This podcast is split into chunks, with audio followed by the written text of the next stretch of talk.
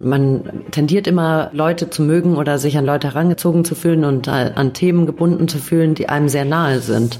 Und deswegen, das ist ja nichts Bösartiges, was passiert, sondern das ist ein strukturelles Problem. Und dieses strukturelle Problem, also genauso wie du sagst, passiert genau das, was du gerade erklärt hast. Aber wenn wir da wenn sich die Strukturen ändern, dann bin ich wirklich guter Dinge, dass genau das passiert, was du gerade gesagt hast, dass wir in fünf Jahren äh, komplett woanders stehen und hoffentlich dann unseren Auxo Female Catalyst Fund obsolet gemacht haben und uns eben mit dann einem anderen tollen Thema äh, beschäftigen können, wo keiner hinguckt. Willkommen beim Female February. Mein Name ist Fabian und ich freue mich, euch einen Monat lang voller inspirierender Stories von Gründerinnen und Unternehmerinnen aus Deutschland zu liefern. Der Female February wird präsentiert von Canva deinem Design-Tool für alles rund um Content Creation. Canva hat auch für den Female February ein verlängertes Probeabo für die Pro-Version rausgegeben. Dazu findet ihr alles weitere in den Show Notes und es sind dann 45 statt 30 Tage. Viel Spaß bei diesem Interview. Herzlich willkommen zu einer neuen Folge im Female February. Heute mit Gesa Michalka. Und Gesa hat gemeinsam mit zwei Mitgründerinnen Auxo gegründet 2019. Und wenn ich auf eure Website gehe und ähm, dann mir anschaue, was ihr als Vision macht und Mission und jetzt gar nicht rein operativ, da kommen wir noch zu, dann steht dort ähm, sinngemäß, dass ihr auch so gegründet habt, um Frauen mehr Aufmerksamkeit, Bekanntheit, Zugänglichkeit zu dieser ganzen Venture- und, und Startup-Welt zu geben. Denn statistisch ähm, von den, all den Gründungen, die finanziert werden, sind zwei Prozent weibliche Gründerteams. 16 Prozent der Frau, also der Gründerin, der Gründer, der, also der Startups in Deutschland werden von Frauen gegründet. Und deswegen habt ihr gesagt, okay, wir fokussieren uns darauf, in Frauen zu investieren und ähm, dort wirklich den Fokus drauf zu legen und zu sagen, okay, es gibt genug starke Stories und deswegen passt es, glaube ich, auch sehr gut zum Female February, weil wir da sehr einer Meinung sind. Ähm, und die wollen wir fördern. Und dafür habt ihr, ihr macht noch mehr, aber ihr habt vor allem einen Fonds aufgesetzt, wo ihr dann äh, gemeinsam investiert und habt da noch ein Angel-Netzwerk und, und vieles weiteres und da kommen wir auch noch drauf, aber sonst habe ich vorhin schon gesagt, rede ich sehr, sehr lange als Intro. Deswegen freue ich mich heute, Gesa Mitschalka ähm, hier zu haben. Gesa, herzlich willkommen im Podcast. Vielen herzlichen Dank, Fabian, dass ich hier sein darf heute. Jetzt müssen wir mal kurz darüber sprechen, wann das eigentlich bei dir so angefangen hat. Wenn ich auf dein LinkedIn gucke und mir anschaue, was du so alles gemacht hast, dann warst du ja recht lange noch bei äh, Enable to Grow, bei, bei äh, Stephanie und hast dort ähm, gearbeitet und dann auf einmal, wenn ich mir LinkedIn angucke, dann auf einmal kommt auch so. Das heißt, es muss irgendwas passiert sein, dass du gesagt hast, okay, ich gehe raus aus der Beratung und ich muss was anders machen und mich interessiert, so welche Faktoren kamen bei der Gründung zusammen, ähm, dass du gesagt hast, okay, jetzt ist der richtige Moment, auch so zu gründen? Also es fing noch mal vorher an und zwar, also ich war ja eigentlich äh, klassische Strategieberaterin erstmal und dann ähm, hat mein erster Projektleiter von BCG sich selbstständig gemacht und hat mich gefragt, ob ich ihm nicht beim Aufbau seines Startups helfen möchte und so bin ich dann bei der Firma Blacklane gelandet, war da die erste Mitarbeiterin und habe eben ähm, mit mitgemacht und beim Aufbau mit unterstützt. Ähm, ich war da zweieinhalb Jahre dann sind wir auf in der Zeit auf 200 Mitarbeiter gewachsen. Wir waren weltweit tätig und diese Start-up-Erfahrung ähm, war, glaube ich, der, der, die Initialzündung für alles für mich. Ähm, und dann habe ich meine erste Tochter bekommen und deswegen bin ich aus dem Startup rausgegangen, einfach um mehr Flexibilität haben zu können und äh, bin ähm, berat, frei, freiberufliche Beraterin ge geworden, unter anderem bei Enable to Grow, aber eben auch äh, andere und ähm, habe da eigentlich zwei Kern äh, Kundentypen gehabt. Und die einen waren die Startup-Gründer, die Unterstützung bei Wachstumsthemen benötigt haben. Die andere Seite waren äh, große Konzerne, die sich mit der Fragestellung beschäftigt haben, sollen wir Zukäufe tätigen im Startup-Bereich und sollen wir also uns auffrischen, indem wir mehr in die Richtung Startups gehen. Und ähm, genau, und durch diese Tätigkeit habe ich eben gemerkt, also erstens hatte ich sehr viel mit Gründern zu tun, sehr viel mit Investoren zu tun. Da habe ich gemerkt, ich möchte und muss unbedingt in diesen Investmentbereich gehen. Auch mein Mann ist ja schon, ja, also 15 Jahre mindestens ähm, davor Angel Investor gewesen.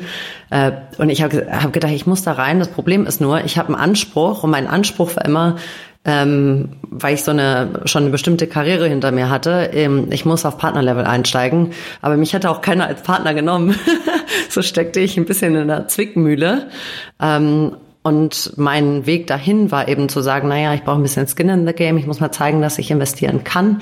Und da fingen die Angel Investments an und da habe ich mich zusammengetan mit meinen tollen Partnerinnen Bettine Schmitz und Fabiola Hochkirchen. Äh, wir haben zu dritt dann Angel Investments gemacht mit unserem Angel Vehicle, auch so Beteiligungen. Und äh, ursprünglich äh, und bleibt auch immer so. Also weshalb wir das überhaupt gestartet haben, ist, dass wir gesagt haben, wir wollen eigentlich eine andere Art von Investments tätigen. Also wir haben immer den normalen Investmentbereich gesehen, aber wir haben gedacht, also wir finden äh, ein bisschen mehr Authentizität und das, was wir im Englischen gibt es ein tolles Wort Kindness. Das ist im Deutschen, finde ich, gibt es kein gutes entsprechendes Wort. Und äh, dass du auch, äh, auch noch ein englisches Wort, entschuldige bitte meine ganzen Anglizismen, aber so Vulnerability, das sind so die Themen, wo wir, wir gesagt haben, eigentlich ist das wollen wir genau das mit in diesen Investmentbereich bringen und das war typischerweise eben nicht der Fall bis dahin. Also wir, wir sprechen über Ende 2018. Ähm, und so fing es an. Also ursprünglich war es gar nicht die Gründerinnen, sondern waren es, äh, wir wollen einfach anders investieren und einen anderen Fokus legen. Hatten damals auch unser ähm, einen ganz spannenden äh, äh, Bereich gefunden, wo keiner investiert hat. Es war zu der Zeit waren das Impact-getriebene Gründer. Heutzutage sind das, würde ich sagen, diejenigen, die alle haben möchten in ihrem Portfolio und äh, Geschäftsmodelle, die ein nachhaltiges Wachstum aufweisen. Auch das ist jetzt heutzutage, sagt jeder ja, ja klar, wollen wir auch, aber ähm, aber zu der Zeit war es eben nicht der Fall. Und das war, das war letztendlich unser Einstieg in den Bereich. Mhm. Und jetzt, jetzt müssen wir beide darüber sprechen, weil du dich selbst genauso mit dem Thema beschäftigst wie ich jetzt vor allem im Rahmen des Female February. Ähm, hast du das Gefühl, es gibt, ähm, also ich habe das Gefühl, es gibt super viele Gründerinnen, die auch wirklich coole Sachen machen. Sie fliegen nur oft unterm Radar. Woran das liegt, ist noch mal, steht nochmal auf dem anderen Blatt. Aber wenn man, also und es gibt aber trotzdem noch zu wenig. Also im Sinne von, aber ich bin der Meinung, dass wenn wir in fünf bis zehn Jahren auf diese ganze Szene gucken, also die ganze Startup-Welt, dass viele der Gründerinnen, die heute schon gestartet sind, ähm, zu denen gehören, zu denen man aufschauen wird. Also dass sich das trotzdem so ein bisschen schon am Verschieben ist. Ich meine, natürlich ist Startup immer so ein paar Jahre zeitversetzt, weil du, du fängst an und nach fünf bis zehn Jahren entwickelt sich das dann an einen Punkt, wo du sagst, okay, jetzt werden die Startups richtig groß. Bei den meisten, also es gibt natürlich auch Ausnahmeeffekte, aber ich habe das Gefühl, dass wir in fünf bis zehn Jahren noch viel mehr weibliche Role Models sehen werden, was auch super ist. Nicht, dass die nicht heute schon Role Models wären, aber ich sag so wirklich ähm, dann mit die erfolgreichsten Firmen aus den letzten äh, zehn Jahren rückblickend dann gebaut haben. Ist das eine Beobachtung, die du teilen würdest oder wie würdest du die Situation gerade einschätzen?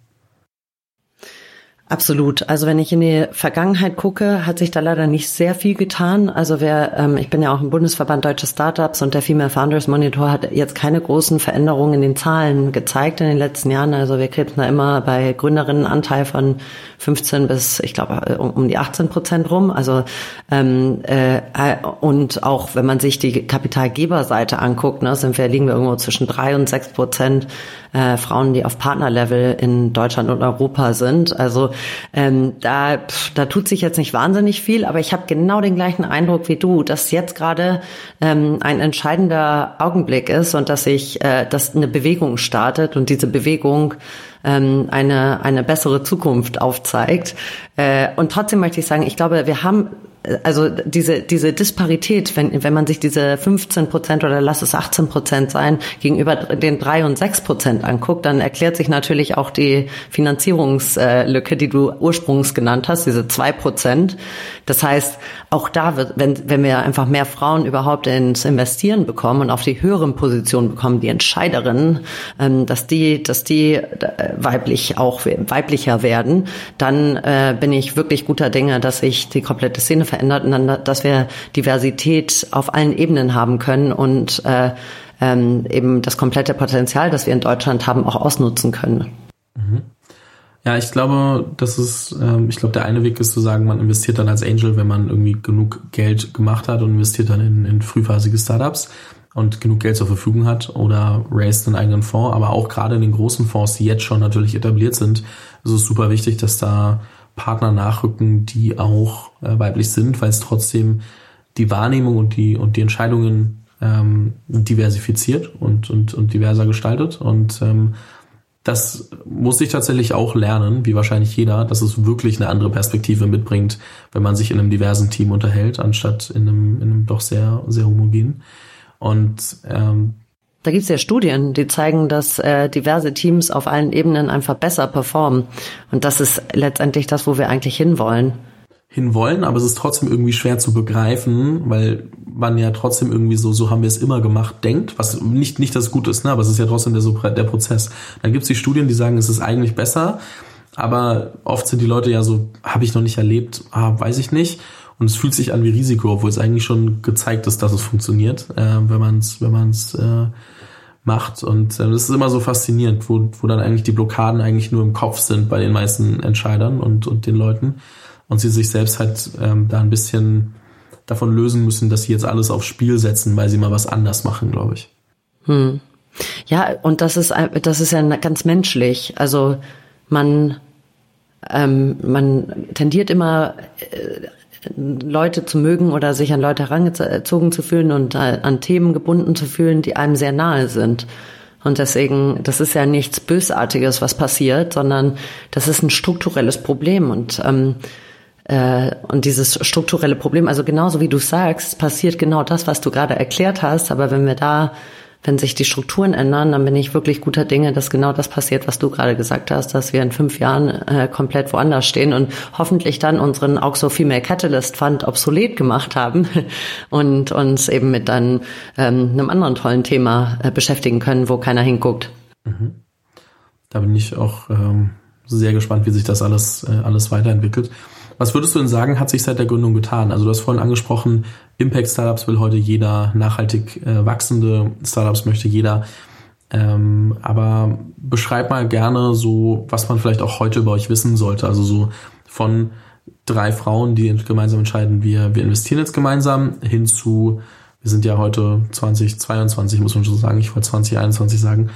Ähm, da ist ja ein bisschen was passiert und äh, das kann man ja jetzt nicht in einem Satz zusammenfassen, aber ist, glaube ich, ganz gut, um dann wirklich auch als, als Zuhörer und Zuhörerin ähm, ja, ein Verständnis dafür zu bekommen, was ihr eigentlich macht. Ja, also die Angel Investments, die wir mit der Auxo Beteiligung gemacht haben, die machen ähm, Tine, also Bettine Schmitz und ich nicht mehr, weil wir jetzt den Fonds äh, zusammen aufgesetzt haben. Unsere dritte Partnerin, die Fabiola, die macht weiter Angel Investments im Moment und zwar, die hat ihr viertes Kind auch innerhalb von sieben Jahren bekommen und hat auch ganz viele weitere Angel äh, Investments. Das heißt, sie, äh, wir haben die Managementgesellschaft für den Fonds zu dritt gegründet, aber diesen ersten Fonds, den machen eben Tino und ich äh, alleine. Ähm, sprich, also diese Investments, die wir vorher gemacht haben, die ja nicht äh, fokussiert waren auf Gründerinnen, sondern die ähm, diese nachhaltigen, die, die, die nachhaltigen ähm, Wachstumsgeschäftsmodelle und äh, impactgetriebene Gründer fokussieren, laufen jetzt im Moment eher über Fabiola. Ähm, und den Fonds, den wir aufgesetzt haben, also diese zweite Säule, die wir haben, ähm, äh, die, der fokussiert sich wirklich nur auf Investments in Teams mit mindestens einer Gründerin.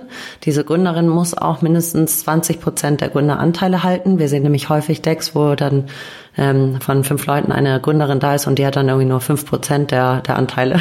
so Window Dressing nennen wir das immer. Und das wollen wir natürlich nicht, sondern wir möchten, dass da wirklich richtig ähm, auch ordentliche Anteile bei der Gründerin verbleiben.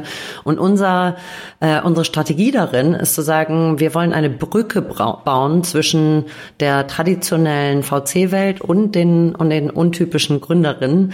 Ähm, und deswegen machen wir auch nur Co-Investments. Sprich, wir sind nie ein sogenannter Lead-Investor, sondern wir wir äh, nehmen drei bis fünf Prozent ungefähr der Firmen in dem Moment, wenn wir einsteigen und ähm, agieren eher als ähm, ein, ein Unterst so Unterstützer für äh, die Gründerinnen in Bezug auf äh, wie bewege ich mich durch dieses ganze Startup-Parkett und VC-Parkett durch, aber machen eben nicht die typische Lead-Arbeit.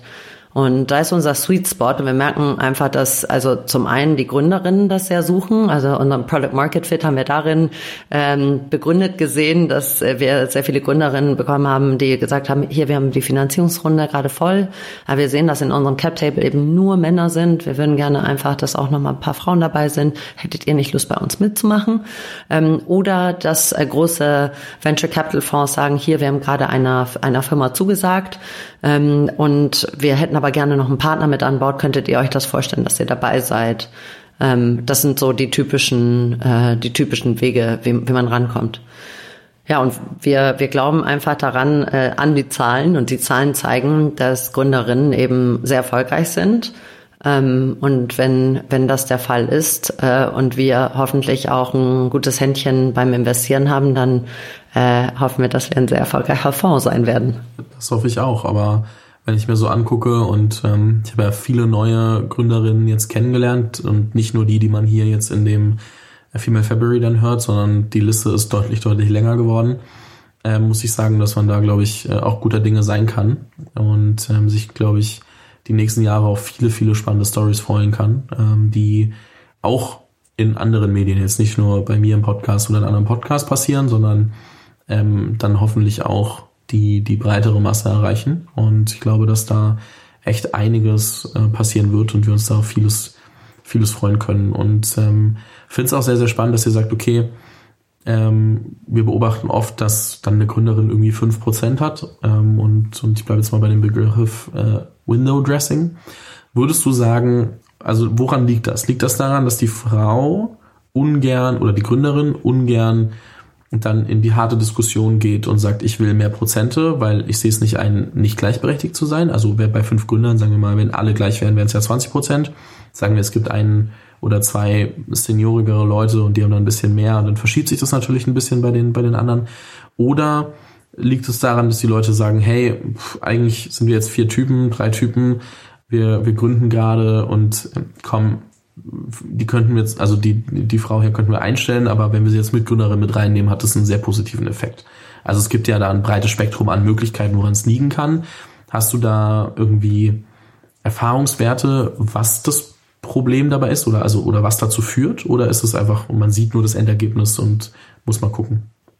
Nee, also wir, wir, fra wir fragen dann natürlich schon nach, ähm, aber ähm, also erstens kommen die Leute ja eher weniger zu uns, die so solche Cap Tables haben, weil wir das ganz klar auf der Website schreiben, dass wir nur Teams äh, nehmen, die äh, über 20 Prozent der Gründeranteile bei in, in Frauenhand haben sozusagen. Ähm, aber die, die wir sehen, würde ich sagen, da sind die Gründe mannigfaltig und zwar genau genau die, die du genannt hast. Also zum einen ähm, einfach die Frau, die äh, vielleicht nicht so viel Gründungserfahrung hat und da in ein Team reinkommt und äh, oder oder einfach ne, ähm, jünger ist oder oder oder ähm, und dann die Aufteilung der Anteile da anders geschieht oder zum Beispiel, dass äh, die finanziellen Möglichkeiten, um das Anfangsinvest zu machen, bei den Männern eben mehr da gegeben äh, gegeben ist und äh, die Gründerin einfach weniger selber ein Anfangsinvest machen können und deswegen da auch weniger Anteile bekommen. Aber eben auch, ähm, dass es ein Gründungsteam gibt und die sagen, wir wollen diversifizieren, aber wir haben hier schon eigentlich ein fertiges Produkt und das ähm, und geben dann jetzt nicht äh, die gleichen Anteile ab, sondern dann wir wollen einfach nur, dass das Team diverser wird und äh, und wir haben das jetzt aufgebaut, holen dann noch jemand rein. Also ich glaube, es sind viele, viele Gründe, aber ich begrüße es, dass es überhaupt dann so eine Konstellation gibt. Ne? Also das Window Dressing ist ja eigentlich schon mal ein, Richt, ein, ein erster Schritt in die richtige Richtung. Ähm, äh, äh, besser als, als wenn es eben nur, also wie bei den anderen äh, äh Team, bei den, bei den allermeisten Teams eben nur männliche Gründer da sind, ähm, ist das doch schon mal, schon mal super. Was würdest du denn sagen, wenn ich jetzt ähm, eine Gründerin bin und ich suche, also und ich komme in ein Team oder, oder ich weiß, ich werde mit zum Beispiel zwei Männern gründen. Ähm, und die sagen zum Beispiel, hey, komm, du nimmst 20 Prozent, wir nehmen jeweils 40. Ähm, was, was, was würdest du mir mitgeben? Würdest du sagen, also es gibt ja auch da wieder viele Facetten von mach's bloß nicht, weil ähm, so und so, und das hängt dann wieder davon ab, wie senior sind die anderen Leute, bis hin zu, wie trete ich eigentlich auf, ähm, wie, wie gehe ich da rein, wie viel Selbstbewusstsein sollte ich mitbringen, muss ich mitbringen, weil es ist ja schon irgendwie auch immer so ein, so ein Ego-Ding als, als Gründer zum Teil. Ähm, was würdest du mit sagen, wenn ich jetzt eine neue Firma gründe mit zwei anderen? Einfach jeder ein Drittel oder ähm, wonach bemisst sich das dann in dem Fall? Nur, dass man mal eine Richtlinie mitgibt für die Gründerinnen, die jetzt vielleicht gerade genau diese Frage und diese, diese Entscheidung vor sich haben. Also es ist natürlich komplexer als das, ne? Also genau wie du sagst, wenn einer die ähm, die, die IP mitbringt oder so, dann äh, also es gibt viele unterschiedliche Fälle, aber grundsätzlich würde ich sagen, also der Standardfall sollte sein, ähm, alle alle Gründer gleich. Ähm, und da und das ist aus meiner Sicht der, der Faktor Berufserfahrung oder Alter sollte da nur dann eine Rolle spielen, wenn diese konkrete Berufserfahrung wirklich einen langfristigen Wettbewerbsvorteil, also eine Defensibility darstellt, weil, ähm, weil das die einzige Begründung ist, weshalb langfristig eben die Mitgründerin weniger Anteile halten sollte. Ähm, aber alle anderen Konstellationen würde ich sagen, äh, soll, sollte schon gleich verteilt sein. Wer da nochmal Fragen hat, hat und einen konkreteren Case, könnt ihr mir auch gerne, gerne melden. Bei, äh, gerne bei dir, gerne bei mir melden, ob anonymisiert oder konkret oder wie auch immer. Ähm, ich packe auf jeden Fall die LinkedIn-Profile äh, beziehungsweise auch meine E-Mail in die, in die Beschreibung. Dann könnt ihr mir auf jeden Fall schreiben, Gesa auch. Und ähm, dann helfen wir da gerne nochmal im, im Einzelfall. Ich wollte nur trotzdem auf das Thema eingehen, weil es super wichtig ist, weil das ja die Grundlage für eine Zusammenarbeit legt, die im besten Fall fünf Jahre, zehn Jahre oder länger hält und äh, halt eben nicht nur von heute auf morgen und ähm, dementsprechend muss man da einfach drüber sprechen, weil es einfach der, der wichtigste Faktor ist, dass das einmal sauber geklärt ist, weil sonst führt das immer nur zu Streitigkeiten. Hm.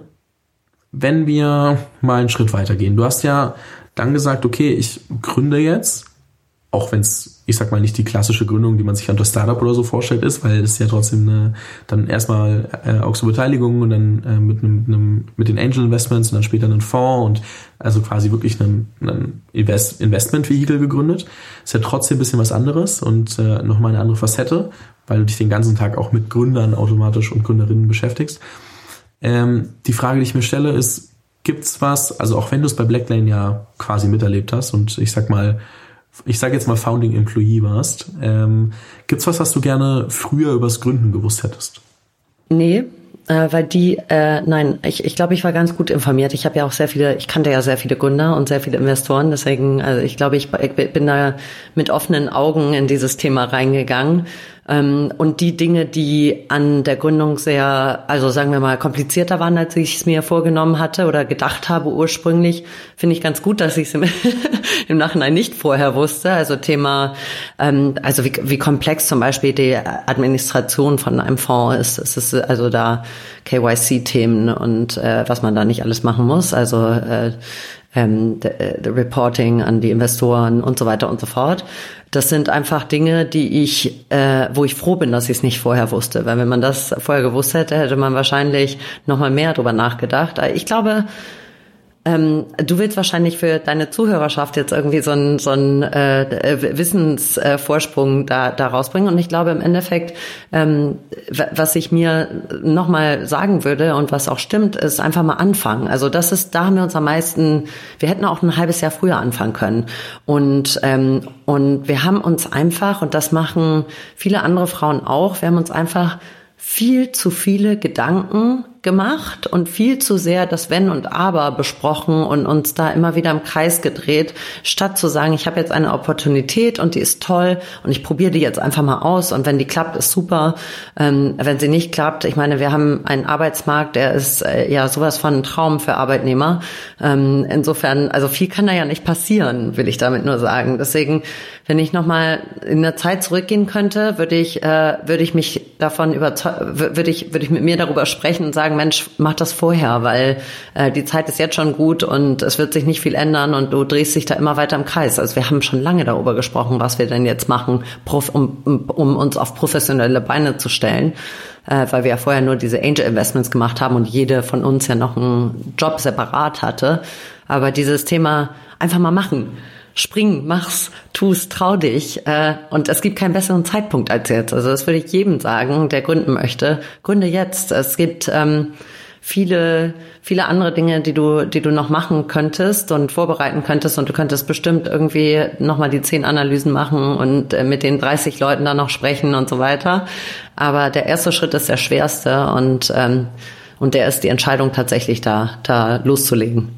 Absolut. Ähm, bin ich, bin ich voll bei dir und, ähm, als ich kann es immer nur von meinem Beispiel natürlich beurteilen. Ich sehe es zwar auch bei vielen anderen, aber man spricht ja nicht für andere hätte mir mal vor fünf jemand, äh, nochmal, hätte mir jemand vor fünf Jahren gesagt, wo ich heute rauskomme, wenn ich einfach mal meine erste Podcast-Folge aufnehme, hätte ich das mit Handschlag genommen und hätte gesagt, hey, ähm, okay, klar, easy, gar kein Problem, machen wir. Natürlich ist viel anderes gelaufen, also vieles anders gelaufen, als ich dachte, aber nicht unbedingt im Negativen und deswegen ähm, kann ich mich da auf gar keinen Fall beklagen und äh, kann es auch nur jedem ans Herz legen und dir 100% zustimmen. Und was du vorhin schon angesprochen hast, ist, dass ihr auf der einen Seite natürlich durch eure Positionierung relativ bekannt seid, auf der anderen Seite aber auch ähm, Gründerinnen oder VCs auf euch zukommen und sagen, hey, ähm, wir, wir haben hier investiert, wollt ihr auch als Partner mit investieren und co-investieren? Und äh, deswegen muss ich einmal die Community Corner powered by LinkedIn äh, ansprechen, denn ähm, es geht ja dabei auch ums Thema Netzwerk und ähm, deswegen wollte ich einmal nachfragen, auch gerade in dem in dem Space, weil was ich jetzt gemerkt habe, ist, wenn ich mit einer Gründerin gesprochen habe, dann empfiehlt die mir gleich zwei, drei andere weitere Gründerinnen und es ist halt, also es verselbstständigt sich sehr schnell und und das ist super positiv. Und ich kann mir vorstellen, dass es also im VC-Business und im Investoren-Game ist natürlich auch ein Riesenthema, weil du musst ja möglichst viel sehen, um eine beste Entscheidung treffen zu können. Auch wenn ich damit jetzt so ein bisschen vielleicht die Tendenz vorweggenommen habe, aber trotzdem ähm, auch allgemein auf deine Karriere bezogen und dann, dann vielleicht jetzt auch auf deine, deine Zeit als Investorin und, und Gründerin eines Fonds. Welche Rolle spielt denn Netzwerk eigentlich? Und hat es schon immer so eine große Rolle gespielt, wie es im Investorenspiel ist, also im Investorenleben ist, oder hat sich das dann damit auch ein bisschen verschoben? Also Netzwerken ist das A und O. Es gab mal eine Studie von LinkedIn und oh, ich krieg's nicht mehr zusammen. Irgendwer mit LinkedIn. Ähm, die haben rausgefunden, wer? Wir finden es raus und packen es in die Show Notes. Also ja, findet bitte raus, weil die haben rausgefunden, dass ähm, also es war eine, eine Zahl nahezu 90 Prozent aller Jobs gefüllt werden durch Netzwerke. Und dann gab es eine Studie von Lean In und McKinsey und die haben herausgefunden, dass Frauen tatsächlich weniger Netzwerken als Männer.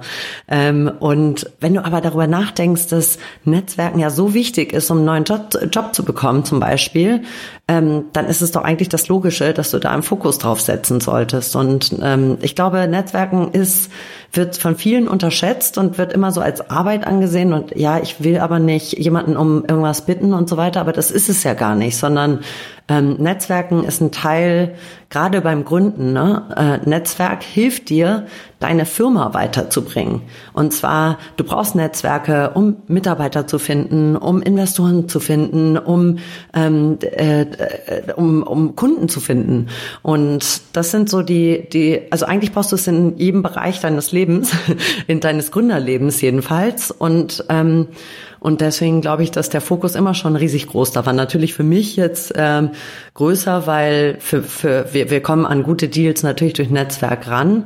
Ähm, ich mache es auch unglaublich gerne. Also das ist etwas, was, wo ich einfach Spaß dran habe. Aber ich glaube, das ist auch so eine Mindset-Sache. Ne? Also wenn ich jetzt man merkt, dass Männer fragen einfach viel mehr um, um Dinge. Also der eine sagt, kannst du mich mal vernetzen mit dem und dem oder der und der. Ähm, das machen Frauen viel weniger im Vergleich, also mich auch eingeschlossen. ähm, und, und das ist aber auch Teil des Netzwerkens. Und äh, genau, also ich würde sagen, es ist wahnsinnig wichtig, es ist wichtig geblieben und in meinem Job natürlich besonders wichtig. Aber es macht auch unglaublich Spaß. Und wenn du da drüber nachdenkst, dass gerade in solchen Bereich wie unserem, ich hat, ähm, hat man dieses Beispiel äh, bei APX genannt. Da haben die Gründerinnen alle gelacht. Da habe ich gesagt, Mensch, ihr kommt in den Raum rein. Da sind nur Männer, ähm, wie zum Beispiel bei uns im Venture Capital Bereich. Äh, da sind nur Männer mit ihren blauen Hemden beispielsweise. Äh, und du kommst da rein Natürlich ist das für dich eine komische Situation, aber überleg mal, wie froh jeder dieser einzelnen Männer ist, dass er sich mit dir unterhalten kann und äh, mal ein bisschen Abwechslung in seinem Leben hat und nicht mit dem nächsten Mann in einem blauen Hemd sprechen muss. Also um es mal zu überspitzen einfach. Ähm, und ich glaube, diese diese Macht, die man hat, in, gerade in solchen Bereichen, wo Frauen unterrepräsentiert sind, ähm, die sollte man viel mehr nutzen und Spaß daran haben, weil es ist es ist doch auch was Tolles, neue Menschen kennenzulernen, von denen zu lernen. Es ist ja immer eine Lernerfahrung, egal ob es ähm, äh, beim Bäcker ist und, äh, und, und du mit, dem Bäcker darüber sprichst, wie er seine äh, oder ihre äh, Brötchen backt, die Bäckerin, ähm, äh, oder wenn du mit einem äh, Investor, äh, Investor oder Investorin darüber sprichst, äh, was deren Fokus ist oder oder. Also für mich, das, also deswegen, ich, äh, ich finde, das, das wird sehr unterschätzt und es gab ja auch vom Female Founders Monitor zwei Hauptergebnisse beim letzten Mal, als herausgekommen ist. Ähm, das eine war, Frauen fehlt der Zugang zu Kapital, haben wir gerade drüber gesprochen. Und zweiter, genau was wir jetzt besprechen, Frauen fehlt der Zugang zu Netzwerken. Ich finde es auch ähm, spannend, was, weil, was du angesprochen hast, ähm, kann ich auch nur unterschreiben. Also was ich aber noch ergänzen möchte, ist, dass halt auch Netzwerk oder mit Leuten zu sprechen natürlich dazu führt, dass du manche Probleme schneller lösen kannst. Jetzt gar nicht nur, weil du die richtige Person kennst, sondern weil es ist ja auch oft so, dass Leute, äh, mit denen du dich unterhältst, in ähnlichen Bereichen unterwegs sind ähm, und dann auch vielleicht schon mal erlebt haben, was du hast, egal wie speziell du denkst, dass das Problem ist. Gerade in der, als, als Gründerin ist es ja schon so, dass du eine ähnliche Phase durchlebst wie andere eben auch. Und dann können die dir oftmals auch einfach sagen, hey, so und so haben wir das gelöst. Das ist nicht immer einfach, aber es zeigt ja zumindest, dass da ein Weg ist, der das ähm, hinbekommt. Und manchmal ist es vielleicht auch ein einfacher Trick oder was, was du lernen musst und du weißt dann zumindest, womit du dich beschäftigen musst. Manchmal ist es vielleicht trotzdem eine kompliziertere Lösung, aber es hilft dir auch, ähm, mit Menschen, mit denen du sprichst, einfach mal anzusprechen, was Probleme sind und da relativ offen mit umzugehen und zu sagen, hey, ich beschäftige mich gerade damit. Ähm, auf der einen Seite ist es schwer, Personal zu finden, aber auch dann einen sauberen Prozess zu haben, dass wir am Ende richtig, richtig gute Leute bei rausbekommen, wo wir sagen, hey, wir haben wirklich die beste Auswahl getroffen. Dann sagt die andere Person, ja, das hatten wir vor zwei Jahren auch. Ich kann dir da empfehlen, dich mal mit der oder der Person zu unterhalten. Dann kriegst du eine konkrete Empfehlung. Oder ich habe damals das, das, das und das gemacht und das hat dazu geführt, dass das jetzt super läuft und schon bist du drei Schritte weiter, weil du weißt einfach, womit du dich beschäftigen musst. Es ist immer noch aufwendig, das zu etablieren, aber trotzdem. Mhm. Nee, was ich nur ergänzen wollte dazu ist, und gerade wenn man, äh, also in Bezug auf mich natürlich, wenn man Kapital im Venture Capital Bereich möchte, das ist ja ein sehr spezifisches Feld, sprich nicht jeder, jede Gründung ist äh, VC-fähig. Ne? Wir suchen ja immer die äh, Geschäftsmodelle, die ein Riesenpotenzial haben, die wirklich einfach äh, Riesenkonzerne werden können und äh, bestimmte Gründertypen, bestimmtes Timing und so weiter. Das ist ja alles dabei. Aber wenn man sich vernetzt mit anderen, die schon Kapital bekommen haben, dann können die einem vielleicht auch erzählen, was denn wichtig ist und was denn die Kriterien sind und worauf man achten soll und was denn man hat halt ein sehr männliches Publikum zum Beispiel, was denn so die typischen Dinge sind, die man berücksichtigen muss. Zum Beispiel Frauen sind immer konservativ in ihrer Darstellung der Zahlen, was ich ja sehr begrüße. Aber auf der anderen Seite, wenn du mit einem klassischen Venture Capital Fonds sprichst und konservativ warst, dann hast du ein Problem. da ist es besser, wenn du, ähm, wenn du dir einfach äh, den, das Feedback von anderen Gründern holen kannst, die das schon mal durchlebt haben und sagen kannst, okay, dann mache ich halt die, äh, also dann mache ich eher den, den Positiv-Case als den konservativen Case. Ja, auf jeden Fall. Und äh, da darf man, glaube ich, auch ein bisschen, bisschen bolder sein. Also so das, was du vorhin auch gesagt hast, dass man oft halt auch einfach sehr lange überdenkt, anstatt zu machen. Und so ähnlich ist es auch bei der Vision, die man nach außen hin teilt. Da muss man, also jeder weiß, dass wenn du eine sehr ambitionierte Vision teilst, dass du noch nicht 100% weißt, wie du da hinkommst, aber du suggerierst, dass du den Glauben daran hast und an dich selbst glaubst, dass du das hinkriegen wirst.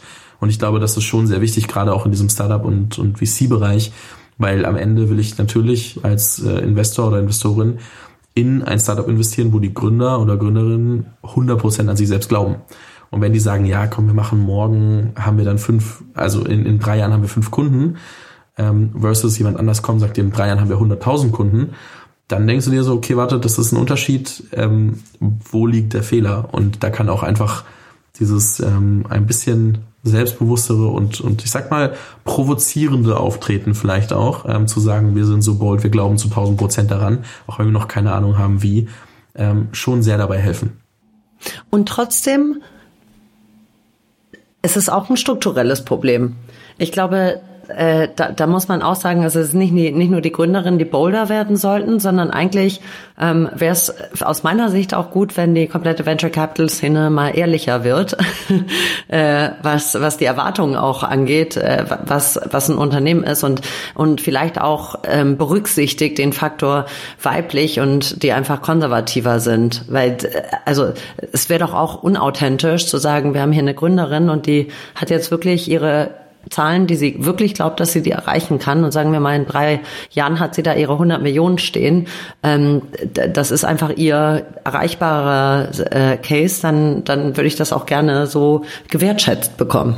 Das auf jeden Fall. Und ich glaube, was man auch ähm, im VC-Bereich ein bisschen, bisschen äh, anpassen kann, ist die Zugänglichkeit. Also einmal so, ist es, glaube ich, gerade wenn man sagt, für Frauen ist es schwer, oder, oder nicht ganz so einfach den Zugang zum Netzwerk zu haben, bedeutet das auch deutlich weniger Zugang zu VC, weil VC läuft nun mal oft über Netzwerk, auch wenn sie gerne behaupten würden, dass es anders wäre. Und ähm, ich glaube, auch da muss man ähm, natürlich irgendwie mal den, den Finger in die Wunde legen und sagen, da muss man aufpassen.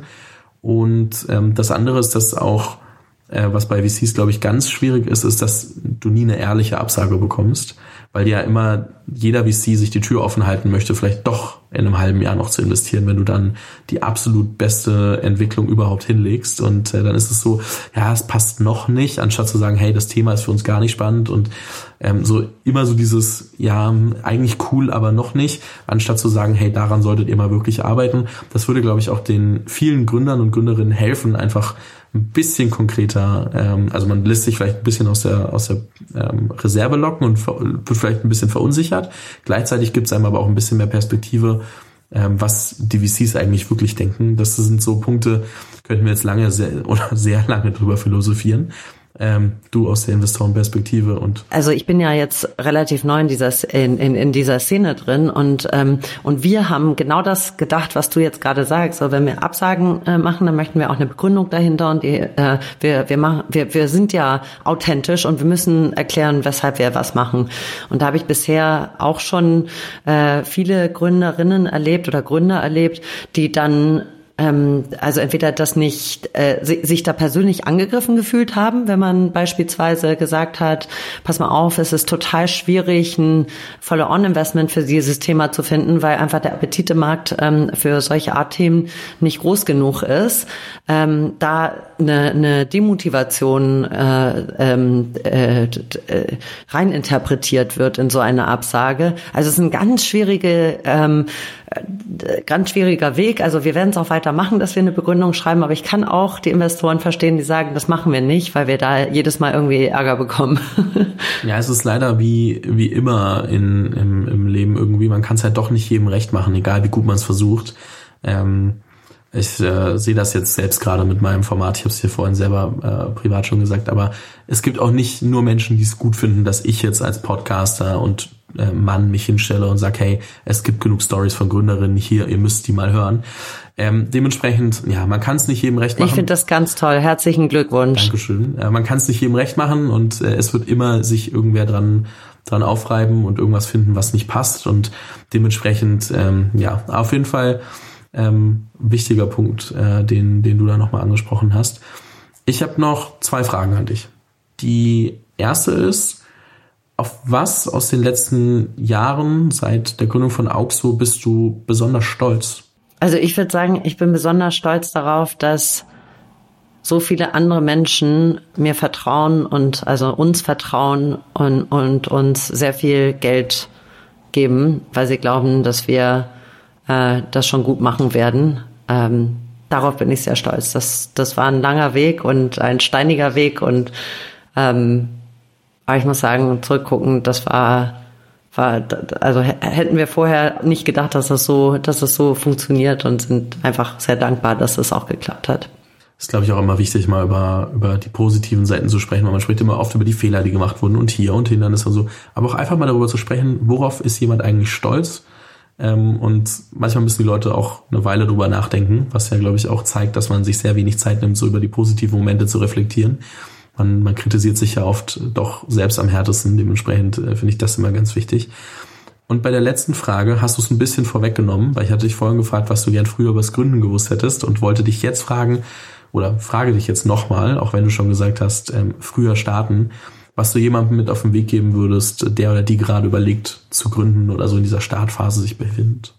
Ja, also äh, früher starten, dann mit den also richtigen Leuten zusammentun. Ich, ich finde, das ist einer der einer der ähm, Hauptpunkte, äh, dass man einfach die richtigen Partner für etwas finden sollte und schnell Fehler machen.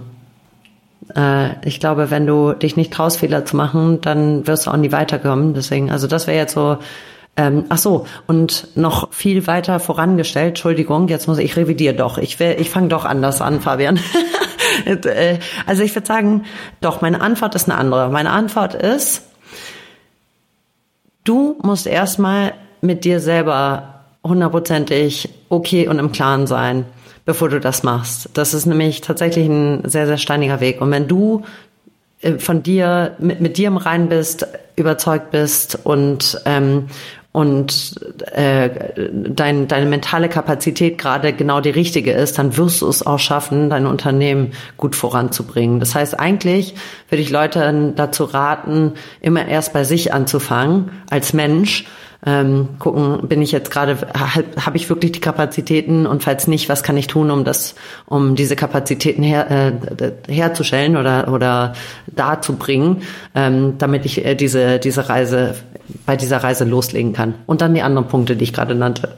Das ähm, ist, glaube ich, super wichtig, sich da mit sich selbst auch auseinanderzusetzen und und dann das einmal auch zu durchdenken, was bedeutet das eigentlich, ohne dann unendlich lange zu denken äh, und, und alles zu zerdenken. Und ähm, ich, äh, was ich, wie ich es eigentlich eher meinte, ist so, bin ich, bin ich jetzt bereit? Also nicht überdenken im Sinne von, ist das das Richtige, was ich jetzt mache, sondern, ähm, also man hat ja Phasen in seinem Leben. Und ich muss sagen, ich hätte, also zum Beispiel nach der Geburt meiner Kinder, da war ich einfach so dermaßen fertig und ähm, das wäre zum Beispiel kein guter Zeitpunkt gewesen, um zu gründen. Äh, weil ich, weil ich, also ich war, äh, ich, ich habe es auch nicht genossen, ähm, die erste Zeit. Also ich fand ich habe mich einfach sehr schwer damit getan. Und da und jetzt war ich genau im richtigen äh, Status, dass ich einfach mein, mein meine meine komplettes Potenzial entfalten kann, ähm, weil ich einfach ne, ich ernähre mich gut und äh, ich mache Sport und ich habe das Gefühl, dass so meine ganzen privaten Themen einigermaßen ne, also äh, aufgeräumt sind und dass man da ähm, einfach gut, ähm, gut starten kann in das Thema rein. So meinte ich das. Also nicht das Thema überdenken und nochmal nachrechnen und so, sondern wirklich bei einem selber anfangen. Ich meinte auch mehr sich persönlich kennenlernen und, und, und äh, dann trotzdem irgendwie, also halt, wenn man sich selbst kennenlernt, dann trotzdem nicht, äh, man, man rutscht ja dann trotzdem in diesem, glaube ich gerade, dass die richtige Phase ist, in dieses, ja, aber wenn das passiert, dann das. Also man kommt ja trotzdem in dieses, in diesen Modus, auch wenn man eigentlich gar nicht will ähm, dann ähm, es zu zerdenken. Das meinte ich dann einfach nur als Ergänzung, dass es auch darauf trotzdem zutrifft. Ja, da, und das genau, da, da muss man aufpassen. Genau. Lieber im Hier und Jetzt, weil ich könnte, ich kann mir alles madig, madig reden. Äh, ich kann immer sagen, das könnte passieren, das könnte passieren, das könnte passieren, aber äh, im Hier und Jetzt leben ist doch super. Das auf jeden Fall. Gute Schlussworte, würde ich behaupten. Gesa, es hat mir sehr viel Spaß gemacht. Vielen lieben Dank äh, für all die Insights und, und, und deine Story und ähm, wie gesagt, wer Fragen hat, äh, bei Gesa oder bei mir melden. Dazu findet ihr alle Infos in der Beschreibung. Und äh, ansonsten bleibt mir eigentlich nicht viel mehr übrig, als zu sagen, vielen, vielen lieben Dank und äh, weiterhin viel Erfolg. Und ich glaube, man wird noch einiges von euch hören. Danke an dich, lieber Fabian, und für diese Initiative insbesondere. Ich finde die ganz toll und ich liebe es, dass du Gründerinnen hier auf ein äh, Tablett stellst und sie überall vorzeigst und äh, Vorbilder dadurch ähm, zeigst. Also danke dafür. Danke dir.